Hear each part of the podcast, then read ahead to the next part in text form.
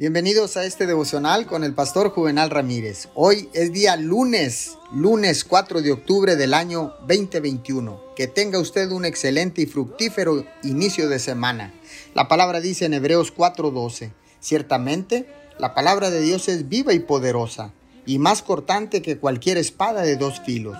Penetra hasta lo más profundo del alma y del espíritu. La división del alma y el espíritu es muy importante. Nuestra alma nos dice lo que queremos, pensamos y sentimos, pero el Espíritu Santo nos revela la voluntad de Dios. Cada vez que tomamos una decisión, especialmente una importante, reconocer a Dios es lo más sabio que podemos hacer. Si lo reconocemos, demostraremos que nos preocupamos por su voluntad. Estudiar la palabra de Dios nos ayuda a conocer su corazón. Es una variedad de temas y nos ayuda a permanecer en el camino correcto en la vida. Hay muchas decisiones que tomamos cada día y Dios nos ha dado la sabiduría para hacerlo. Pero hacerle saber que queremos su voluntad, aún más de lo que queremos la nuestra, es parte del desarrollo de una relación íntima con Dios.